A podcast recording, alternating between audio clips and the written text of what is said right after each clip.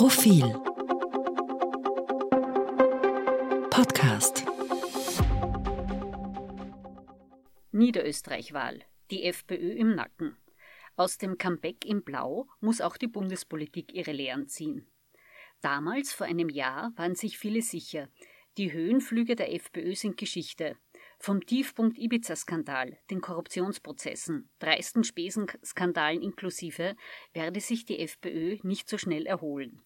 Denn auch blaue Fans haben die dreisten Nehmerqualitäten der FPÖ gesehen. Niemand nehme ihr den Schmäh von der kleine Mann-Partei ab. Und außerdem, die Anti-Corona-Linie von FPÖ-Chef Herbert Kickel sei viel zu radikal. Nur ein kleines Häufchen an Verschwörungstheoretikern werde der FPÖ die Stange halten. Und die Anti-Corona-Stimmen ohnehin an die neuen Shootingstars von der MFG gehen. Nicht zuletzt, in den Megakrisen brauche es seriöse Politik und keine Rechtspopulisten. So hieß es damals, vor einem Jahr, als der Ukraine-Krieg seine Schatten vorauswarf, der letzte Corona-Lockdown gerade vorbei war und die Teuerung an Fahrt aufnahm.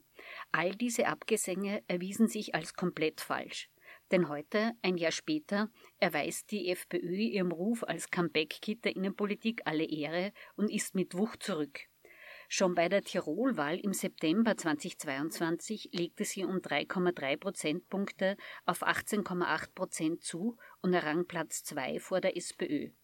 Das war ein klarer Wahlerfolg, aber noch kein glorioser Sieg. Die Wahl in Niederösterreich aber geriet für die FPÖ zum fulminanten Triumph das historisch beste Ergebnis in Niederösterreich. Stimmen und Mandate fast verdoppelt. Die absolute Mehrheit der abgestürzten ÖVP gebrochen, die SPÖ deklassiert und auf Platz 3 verwiesen, die MFG überhaupt in der Bedeutungslosigkeit. Damit ist die FPÖ dort zurück, wo sie schon mehrmals war, im Zentrum der Innenpolitik. Ein paar Lehren aus der Niederösterreich-Wahl haben weit über das Bundesland hinaus Bedeutung. Erstens, die frühere Regel vom Schmied und vom Schmiedel in der Asyl-Migrationspolitik gilt wieder. Unter Superstar Sebastian Kurz gelang es der ÖVP, die Themen Zuwanderung und Flüchtlinge für sich zu nutzen, mit Law and Border Politik zu punkten und der FPÖ Stimmen abzujagen. Seine Nachfolgerinnen und Nachfolger schaffen das nicht mehr. Wem das Thema Asylmigration wichtig ist, wählt die FPÖ. Wie damals, bevor Sebastian Kurz die Politbühne betrat. Zweitens, die SPÖ konnte, genau wie in Tirol, vom Verlust der von Korruption und Co. gebeutelten ÖVP null profitieren. Damit sind auch ihre Kanzlerinnenträume vorerst ausgeträumt. Die FPÖ liegt in Umfragen im Bund auf Platz 1. Bisher war das eine theoretische Dominanz. Die Niederösterreich-Wahl belegt, dass die FPÖ auch in der Praxis wieder siegen kann. Drittens, nach Niederösterreich wählen im Frühjahr noch Kärnten und Salzburg. In beiden Bundesländern ist die FPÖ traditionell wesentlich stärker als in Niederösterreich. Sehr wahrscheinlich also, dass die blaue Siegesserie weiter anhält und die türkis-grüne Bundeskoalition unter Druck setzt.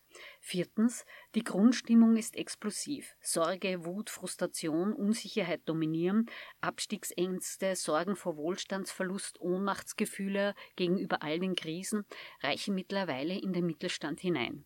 Politikerbeschimpfung war in Österreich schon länger Volkssport. Mittlerweile ist das Vertrauen in Politik und Demokratie auf einem Tiefststand.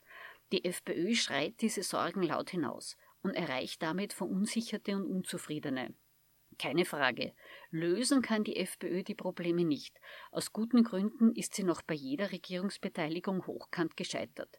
Das ist ihrer Klientel aber genauso egal wie die zunehmende Radikalisierung der FPÖ, die etwa an der verächtlichen Häme bei der Rede des Bundespräsidenten deutlich wurde.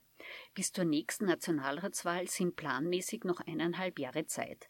Wenn die anderen Parteien die Lehren aus Niederösterreich nicht ernst nehmen, wird dieser Wahlsonntag nicht der letzte gewesen sein, der mit einem blauen Sieg endet.